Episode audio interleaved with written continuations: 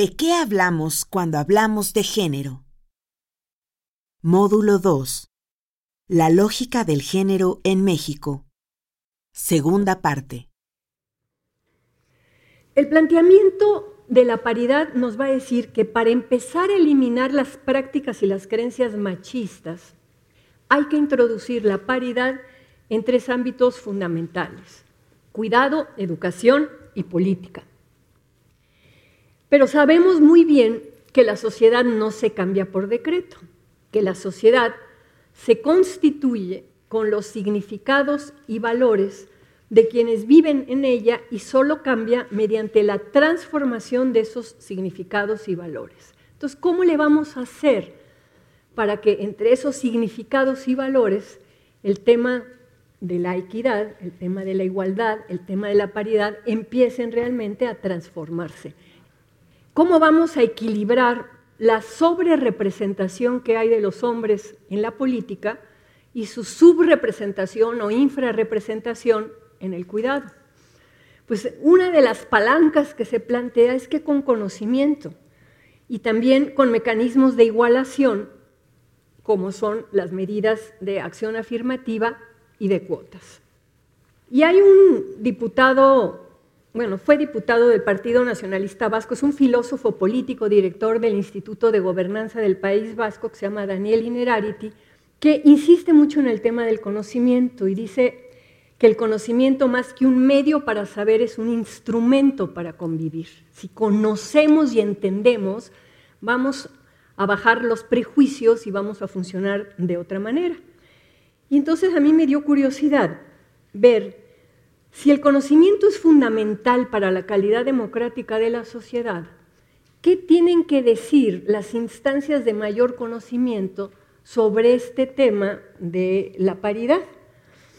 Y como ya me empiezan a conocer de que siempre ando buscando ejemplos en Europa, porque me parece que son países que te dan un horizonte de lo que puede ser una convivencia más democrática, con más respeto de los derechos humanos, en donde el ministro de Gobernación de Noruega sale en bicicleta a ir a trabajar, en donde todas las oficinas públicas cierran a las 5 de la tarde, en donde en Islandia, por ejemplo, hay cuidadoras pagadas por el Estado en los parques públicos. Y cuando una mamá de repente recibe un telefonazo de una amiga que le dice, oye, vámonos a ver tal película. Sí, como no. Agarra al chavito, lo lleva al parque público para que se lo cuide la cuidadora pública. Entonces, para mí eso es así como el sumum de, de mi sueño de lo que en algún momento podríamos tener.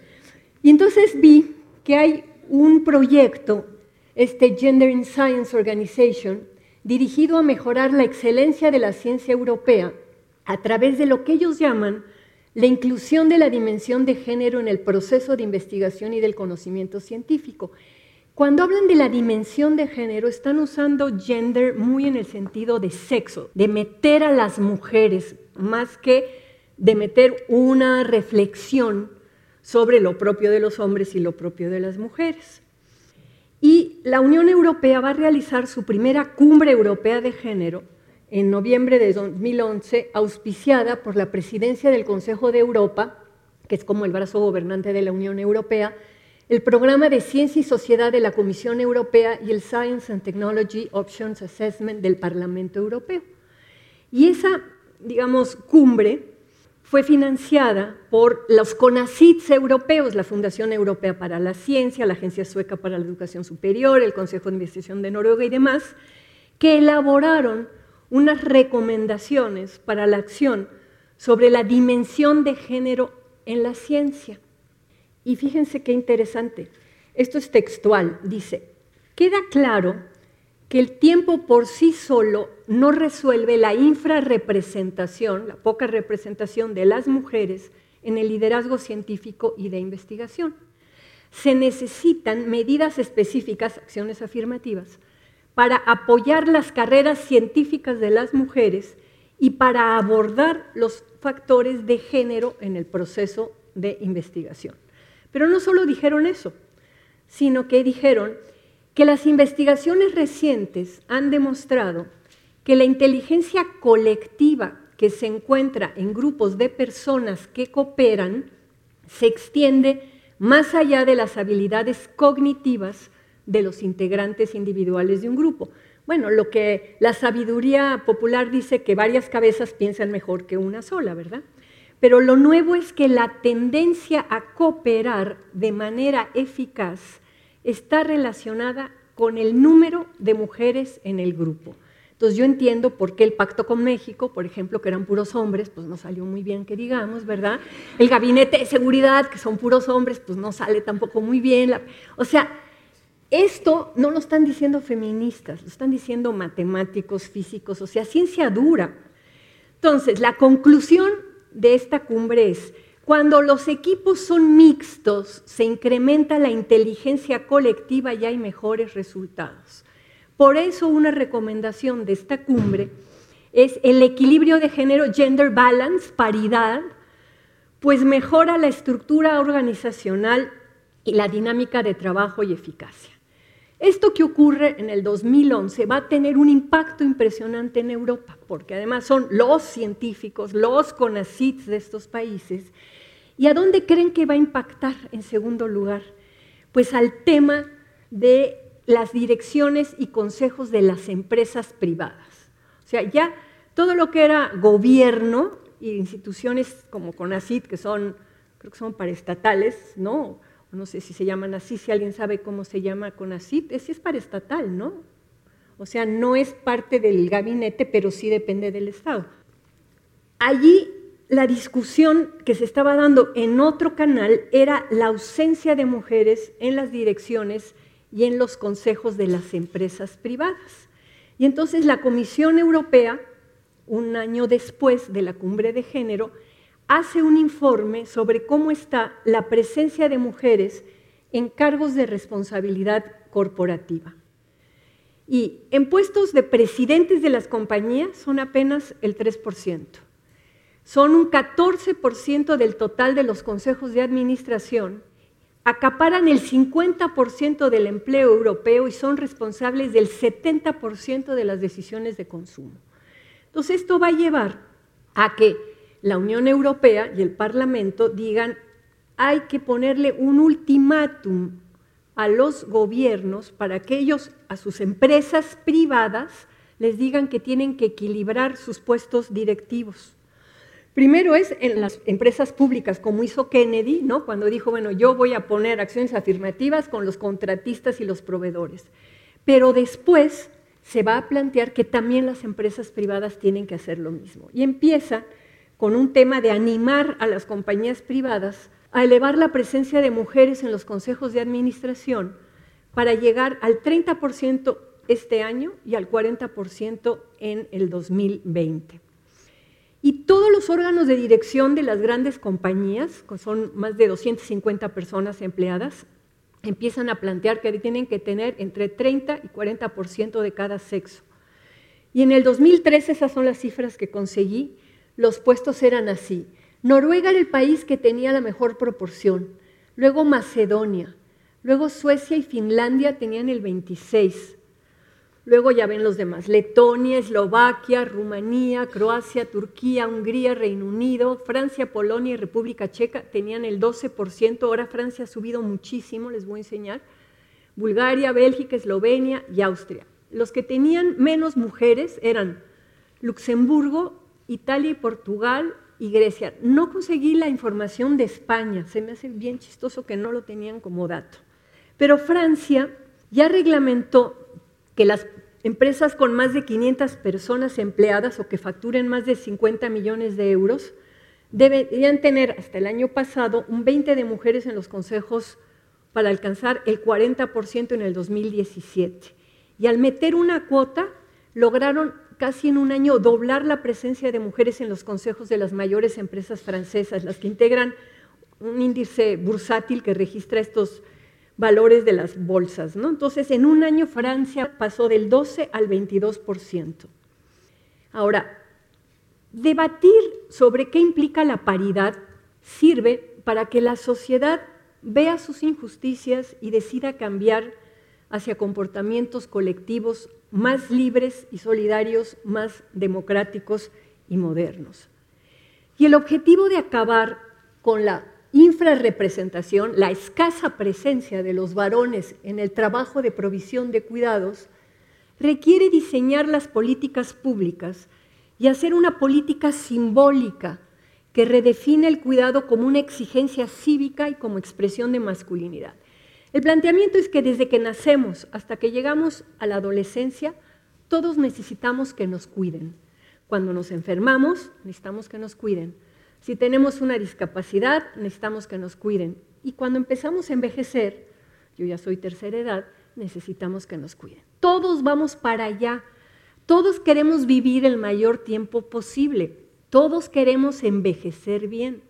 Hay que poner el tema del cuidado en el centro de las preocupaciones políticas, que no está en México.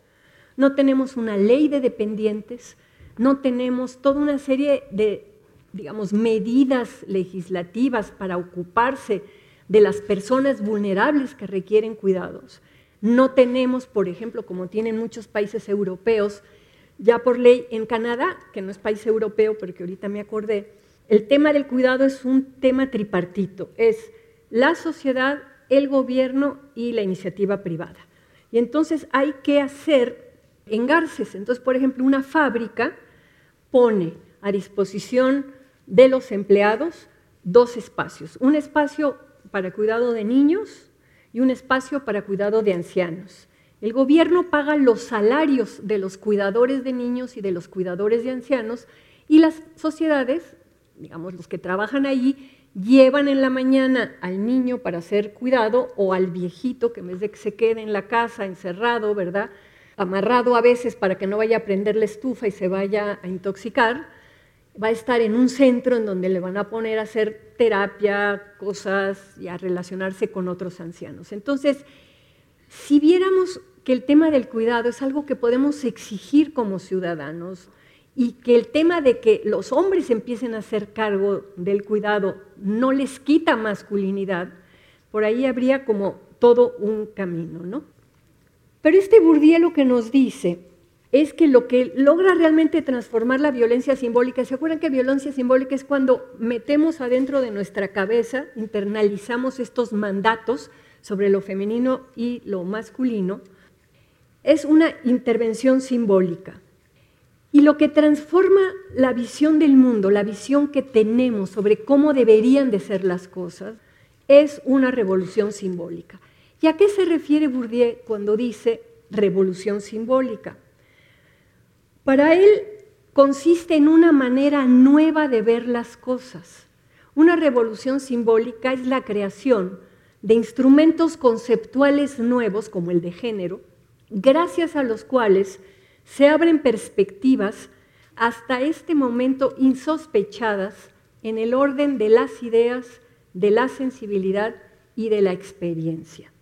Entonces, instrumentos conceptuales nuevos, el género es uno de estos, o sea, la perspectiva de género bien entendida, no como quien entiende perspectiva de género son mujeres, no, no. Perspectiva de género es otra cosa, es una perspectiva que plantea que las diferencias socioeconómicas y políticas entre mujeres y hombres no vienen de la diferencia anatómica, sino de los significados culturales que se le otorgan a esa diferencia anatómica.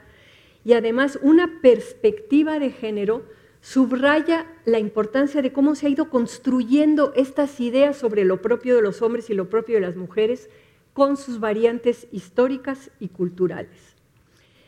Y mediante el conocimiento y sobre todo mediante la reflexividad, y la reflexividad es reflexionar sobre lo que te pasa, que te caigan veintes, que seas crítico contigo mismo, ¿verdad?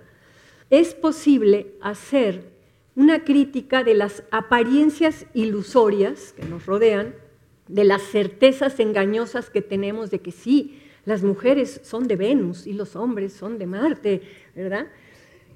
Con estos mandatos culturales de la feminidad y de la virilidad.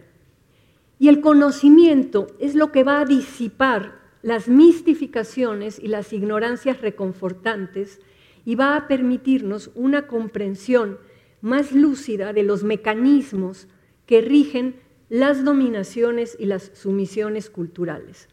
Y estas dominaciones y sumisiones culturales tienen efectos en la vida práctica de las personas. Y este inerarity, que es el que dice que la función más importante del conocimiento consiste en convertirse en el dispositivo más poderoso a la hora de configurar un espacio democrático de vida común entre los seres humanos, si usamos el conocimiento, y por eso es padre y agradezco la invitación de esta serie de grandes maestros, porque creo que el conocimiento verdaderamente es lo que nos va a permitir empezar a transformar estos mandatos, ¿no? Tener conocimiento sobre el impacto del machismo, de ese machismo que ya está ahí inherente en la división sexual del trabajo, facilitaría, si nosotros tuviéramos este conocimiento, empezar a verlo, a visualizarlo como un problema público que nos atañe a todas las personas.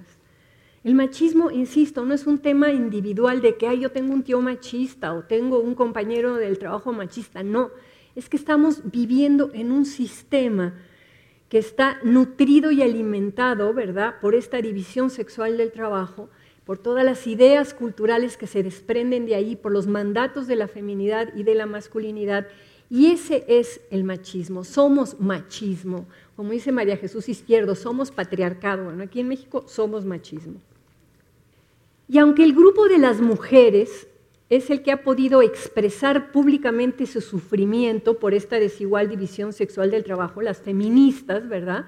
De la segunda ola que empezaron a decir es que no es justo decían en Europa y en Estados Unidos y en Canadá, de que tú y yo vamos en la mañana en la universidad y cuando regresamos en la tarde, te sientas a ver la tele o a leer y yo tengo que ponerme a preparar la cena y a meter la ropa en la lavadora y empezaron a criticar la desigual división sexual del trabajo, pero los hombres que también sufren por su parte de hacerse cargo de la defensa, el gobierno y la provisión, por machismo no pueden expresar su sufrimiento. Entonces tenemos aquí un dilema de lo más divertido. Las mujeres nos quejamos todo el tiempo de lo que nos parece injusto y los hombres, como son muy machos, pues no se pueden quejar. Y si ellos no se quejan y no ven la parte que les toca, pues no vamos a poder resolver algo que nos afecta a todos.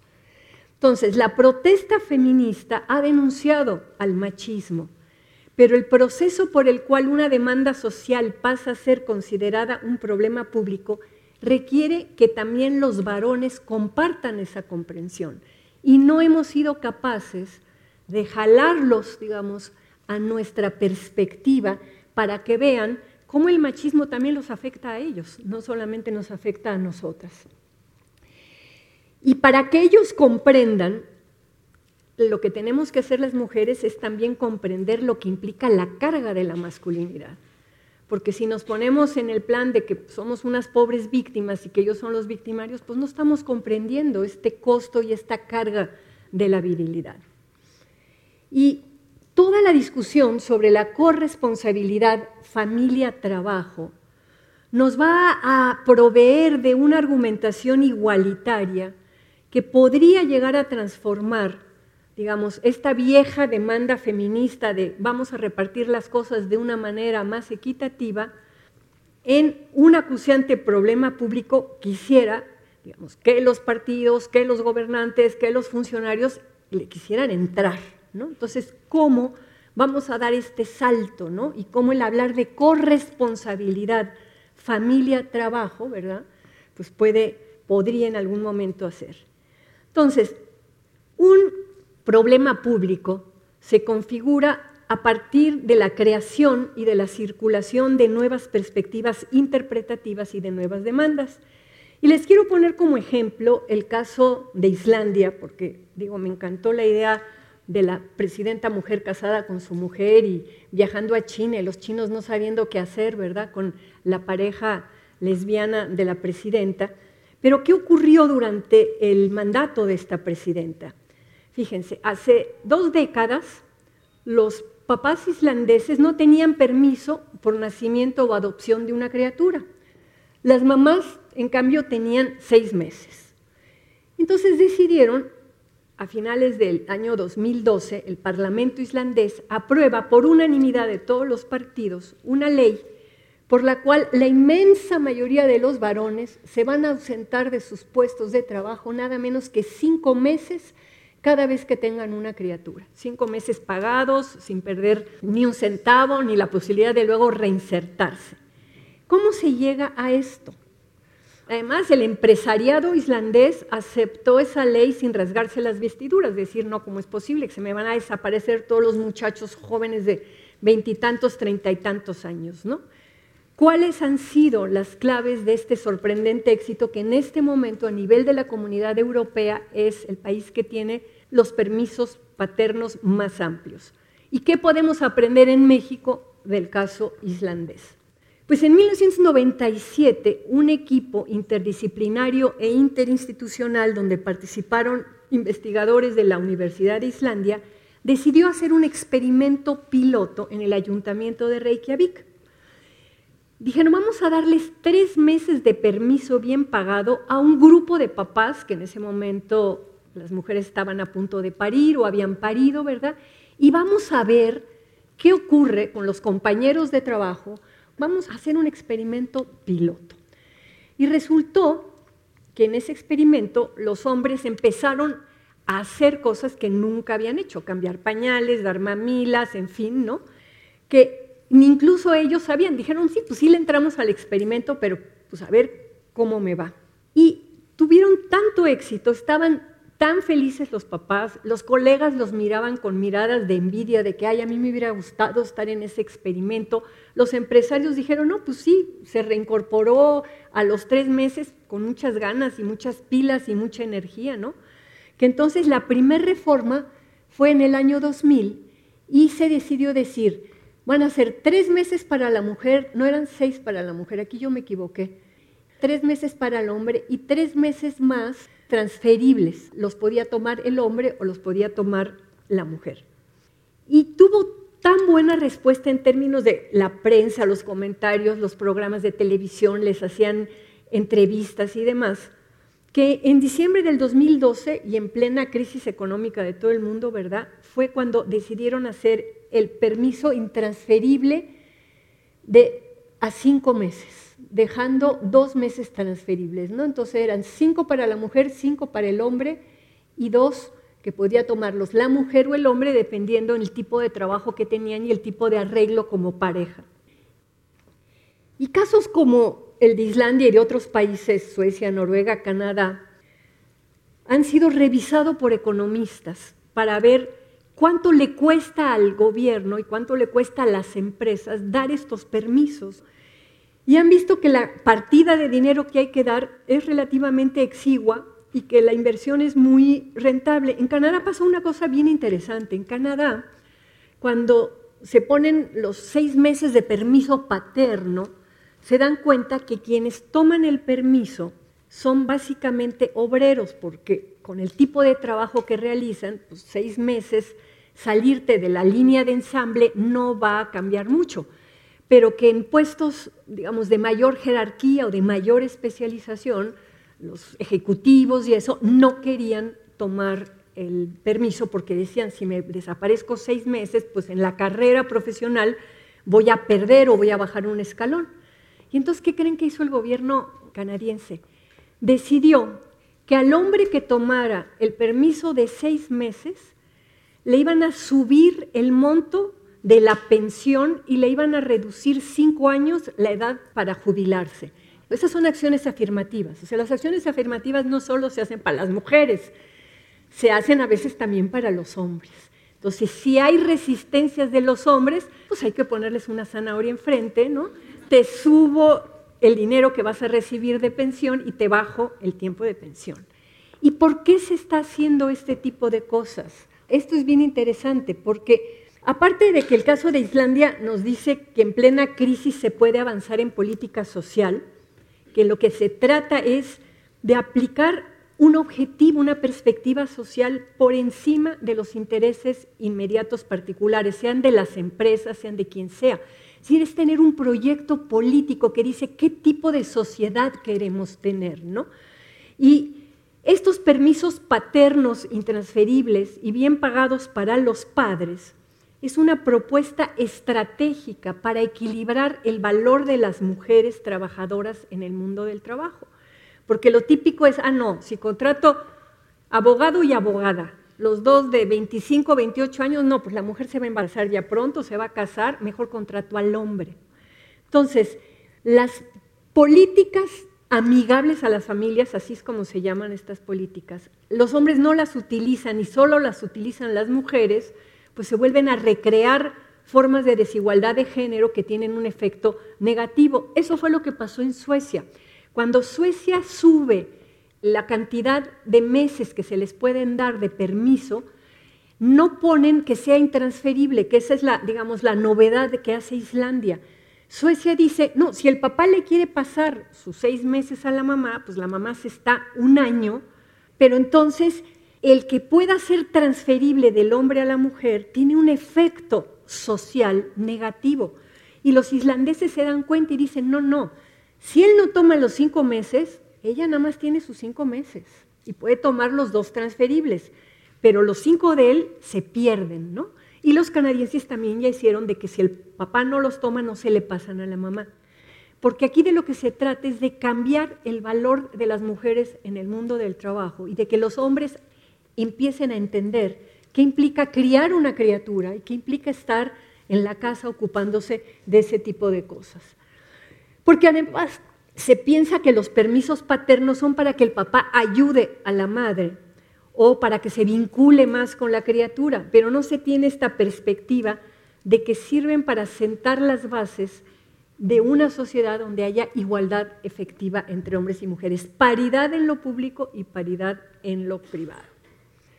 A la hora de la contratación o de la promoción laboral, las empresas y las oficinas de gobierno tienen bien en cuenta que mientras un padre se ausenta unos días por el nacimiento de la criatura, cinco días, una semana, una madre en México se ausenta de su puesto de trabajo por lo menos tres meses, además de los permisos que seguramente tendrá que pedir cuando la criatura se enferme.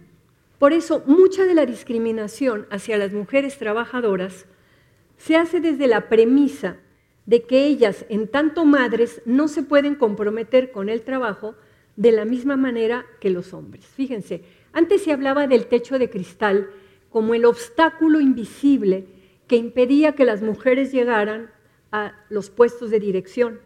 Y ahora se habla del suelo pegajoso, ya no hay tantos techos de cristal. Lo que pasa es que no hay condiciones para conciliar trabajo-familia y que muchas veces las propias mujeres rechazan un puesto directivo o de más responsabilidad porque saben que eso va a implicar viajar más, salir más tarde de la oficina y que no tienen con quién dejar a la mamá viejita o al niño chiquito. Entonces ya hay todo un tema, digamos, de interrealización de que no podemos estar disponibles como un sistema laboral súper exagerado, ¿verdad? Que pide de los hombres, pues hay hombres que salen de trabajar a las 10, 11 de la noche todos los días. Y eso las mujeres que en general tienen que llegar a dar de cenar, a ver que si la tarea, la estampita de Benito Juárez, el no sé qué, no sé cuánto, ¿verdad? Pues no, sigue estando presente en nuestras cabezas y en la forma de funcionar de la sociedad la idea de que el lugar de las mujeres es lo privado y el de los hombres es lo público. Y aunque ya tenemos cada vez más un discurso igualitario, incluso tenemos leyes igualitarias, a la hora de tomar decisiones de contratación o de promoción, estas creencias influyen y los usos y costumbres laborales siguen discriminando. Tenemos como usos y costumbres este tema de los horarios, no es como las sociedades escandinavas en donde a las 5 de la tarde se apagan las luces de los edificios de gobierno y donde la gente tiene tiempo para la vida familiar. Pero además esos usos y costumbres afectan a los varones y se cree que ellos tienen menos interés en asumir su parte familiar y en cuidar y criar a sus hijos. Siempre se habla de las madres que trabajan, pero nadie habla de los padres que trabajan. Hace unas semanas, Mancera anunció que se iba a cambiar la jornada laboral para los trabajadores del gobierno del Distrito Federal. Y uno de los cambios es que a las seis de la tarde van a salir quienes tengan hijos y que cada 15 días, los viernes, la salida va a ser a las 3 de la tarde. Esto es parte de todo un trabajo que se estuvo haciendo el año pasado de economía del cuidado y de igualdad laboral adentro del gobierno del DF, ¿no? Pero la crítica, para empezar, de muchos editorialistas fue así como, pinches huevones burócratas que ahora van a salir antes. No se pensó que además estaba, digamos, cada 15 días salir los viernes a las 3 de la tarde para los papás divorciados, que recogen a los hijos el viernes en la tarde porque es el fin de semana que les toca, ¿verdad? Entonces, hay toda una lógica de ir igualando, pero el discurso social es pinche gobierno del DF que le está dando más prebendas a sus trabajadores y no se está tratando de hacer una política de corresponsabilización que está tomando en consideración la existencia de padres divorciados que cada 15 días se ocupan, ¿verdad? Etcétera. Aunque los varones disfrutan de mayores oportunidades laborales, puestos más altos y mayores salarios, en el mercado laboral la paternidad es un elemento invisible, no cuenta. Cuando un hombre de veintitantos, treinta y tantos años llega a trabajar, pues le preguntan si es casado, pero no le preguntan si piensa tener hijos o no. Y es pregunta obligada para todas las mujeres. Y la cultura laboral de la mayoría de las organizaciones permanece arraigada en creencias y valores que refuerzan la separación del trabajo y la vida familiar y reproducen la sobrecarga masculina en el mercado del trabajo, aunque tenga ventaja salarial. La cultura laboral dominante también alienta falta de interés y de respuestas de las empresas para las responsabilidades paternas y el cuidado de los varones. Y cuando alguien como el gobierno del Distrito Federal decide hacer una política sobre eso, no se entiende o se burlan de ella o se distorsiona el sentido que tuvo. Y fíjense, este mandato de la masculinidad que favorece identificaciones heroicas y objetivos de acción prestigiosos, engancha a los hombres con una cultura laboral que les ofrece éxito y realización, potencia y riqueza, a cambio de trabajo extenuante, de entrega a la empresa o al gobierno y adhesión a los valores que ésta promueve. Y también el mandato de la masculinidad ve con total desprecio o indiferencia las labores femeninas y las rechaza porque pues, si él hiciera labores femeninas se restaría su virilidad. Entonces estamos atrapados en una cosa bastante perversa. Y hay mucha investigación en estos países del primer mundo respecto a estas cuestiones que dicen que hay avance cuando los managers, los gerentes, los jefes, los coordinadores y los colegas asumen que la responsabilidad del cuidado de los hijos es compartida. En la investigación que se hizo sobre Islandia, lo que fue muy interesante y que permitió que el gobierno pudiera plantear estos cinco meses fue que los jefes y los colegas entendían que sí, que eso se necesita y que es importante que los hombres también compartan esa responsabilidad. Y cuando esto se da, cuando los jefes y los compañeros, en vez de decirle pinche mandilón y burlarse, ¿verdad? Dicen, qué bueno que tienes tiempo para quedarte cuidando a tu bebé, entonces se pueden desarrollar políticas y prácticas laborales que facilitan la participación activa de los padres en el cuidado. En realidad, lo que ya se sabe hoy en el mundo de la ciencia política, de la antropología, es que lo privado y lo público está conectado y que las actividades en un ámbito tienen impacto significativo en el otro, afectan al otro, no las puedes separar como si no tuvieran nada que ver. Por eso hay que concebir el trabajo y la familia como un solo sistema integrado, que eso es lo que están planteando la OIT y el PNUD, y ver a las personas como seres integrales que viven vidas complejas. Y de esa forma los conflictos trabajo-familia se podrían empezar a asumir abiertamente y estarían en la agenda pública. O sea, yo de veras no entiendo cómo en las plataformas de los partidos no aparece este tema. Se habla de proteger a la familia, pero no se habla de corresponsabilidad, no se habla de estos permisos, no se habla de que necesitamos centros de atención y de cuidado para ancianos, para personas que tienen ciertos problemas. ningún partido ha planteado una ley de dependientes. Yo tengo varias personas cercanas que tienen hijos con una discapacidad muy fuerte y que dicen, cuando yo me muera, ¿quién se va a hacer cargo? A veces hay hermanos, a veces hay familia, pero no hay tampoco la seguridad, ¿no? De que, pues cuando yo no esté, ¿quién se va a ocupar? Y la ley de dependientes sí permite ver las personas dependientes y vulnerables que el Estado encuentre los cauces para el cuidado y la atención.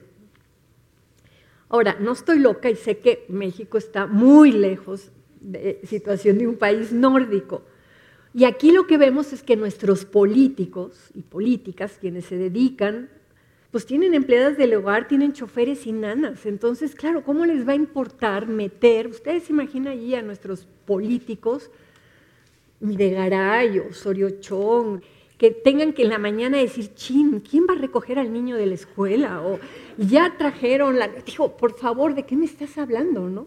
Ni siquiera las diputadas y senadoras mujeres Dijo, seguro tienen una infraestructura que les permite ir a pasarse todo el día a la Cámara de Diputados, ¿verdad? O al Senado, porque tienen eso resuelto. Y eso hace que tampoco no se viva, porque digamos, tú en Europa lo que vas a tener es que incluso los funcionarios de muy alto nivel no tienen el servicio doméstico que tenemos en México. Allí, digo, los, sobre todo los funcionarios escandinavos que andan en sus bicicletas y que ellos mismos se lavan su ropa y esas cosas. Digo, eso es como otro planeta, ¿no?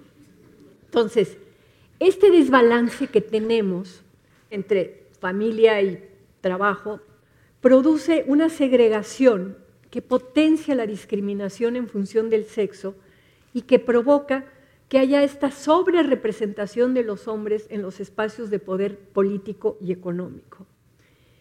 Y abordar esta cuestión de la división sexual del trabajo requiere, ahora sí que esa es nuestra responsabilidad como ciudadanos, ¿verdad? Producir un sentido crítico sobre que estas posiciones desiguales que vemos entre mujeres y hombres no son decisiones personales, sino que son la consecuencia, el resultado de una estructuración económica y cultural. Y para pensar, definir movilizar, instalar y legitimar el tema del cuidado, hay que entender que se trata de una problemática social que nos afecta a todas las personas y de la cual depende la fortaleza del lazo social. El cuidado de los distintos integrantes de la sociedad ya no puede ser concebido como una responsabilidad privada a cargo únicamente de las mujeres. Entender como problema público el cuidado requiere que todas las personas asumamos nuestra vulnerabilidad en sus distintas dimensiones. Somos vulnerables físicamente, nos vamos a morir todos, nos podemos enfermar todos, económica, somos vulnerables económicamente y psíquicamente. Y los problemas públicos, cuando los entendemos como problemas públicos, son claves para la organización de nuestra vida política porque se refieren a aquello que queda por hacer y abren la discusión sobre quién tiene la responsabilidad de hacerlo. Entonces, para que el cuidado se vuelva al mismo tiempo un deber cívico y una obligación del Estado, se requiere que entendamos el papel que juega el cuidado en el sostenimiento del lazo social. Y la preocupación por mostrar estas condiciones subjetivas de la división sexual del trabajo, estos mandatos culturales y las disposiciones psíquicas, es parte de una preocupación por un diseño más justo de sociedad. Y ahí quiero hablar un poquito del lazo social, porque hay lazos familiares y hay lazos comunitarios, pero el lazo social abarca la relación con las personas que no conocemos, pero que nos deberían de importar. Porque en México nos importa un chingo la familia y somos buenísimos para todo lo que tiene que ver con la familia. Ahí vemos la organización de los narcos, por ejemplo, es una organización basada en lazos familiares, los políticos también. Pero cuando ya no son de la familia ni de tu comunidad, ya la gente no nos importa. Y esa cosa del lazo social es lo que nos tiene en este momento en la preocupantísima situación de desgarramiento, ¿no? Porque cuando se rompe el lazo social se fractura la cohesión social. Y eso es esta preocupación del desgarramiento del tejido social. Y no obstante tenemos herramientas tecnológicas notables, tenemos avances científicos impactantes, existe una gran dificultad para recomponer el tejido social. ¿Por qué? Justamente por la deshumanización de las relaciones sociales, que se expresa no solo en prácticas de crueldad y de violencia, los decapitamientos, desollamientos, desapariciones, todo lo que leemos en la prensa, ¿verdad? Sino también de indiferencia por el prójimo. Y la pérdida de los vínculos de solidaridad y de reciprocidad tiende a deshacer estos lazos que sostienen el entramado social y eso nos afecta a todas las personas. Obvio que el lazo social se fragmenta y se debilita por las consecuencias de la explotación económica, de la dominación política, por el deterioro de las condiciones de vida y de trabajo, por los procesos de exclusión y de discriminación. Todo eso cuenta.